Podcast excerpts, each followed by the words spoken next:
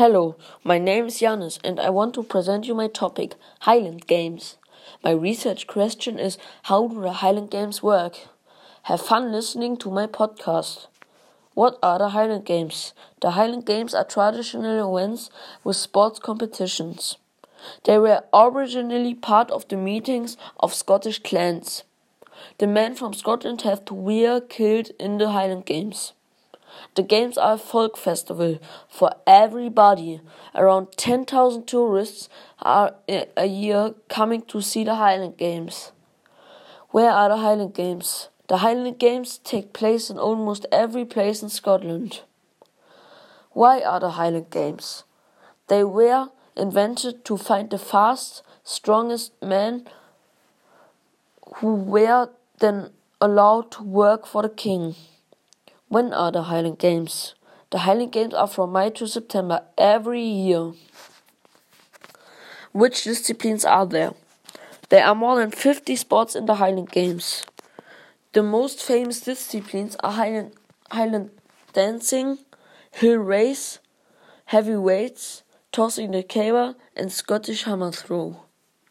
During the Highland Games, bagpipe music is playing and people are dancing. Caber toss. The famous heavy event is the caber toss. The caber is a tree that has been cut to trim down, so one at the end is a wither, then the other is 5 meters long and very heavy, about 45 kilo. The thrower holds the caber in the hands, then he takes a short run and throws the caber in a, and it flips.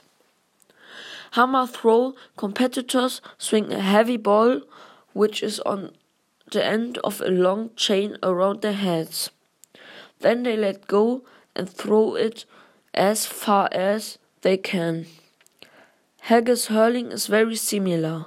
You have to throw a haggis as far as possible. After that, the haggis must still be okay to eat. The sport started as a joke in 1977. Stone throw. There are two ways in throw or put a stone. You can stand, then you use a heavier stone, or you can run with it. Then it's not so heavy.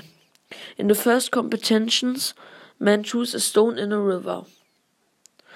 I hope you liked my presentation. My research question I called Hopeful Answer with my presentation. I find sports most exciting and to like see them for myself. Bye.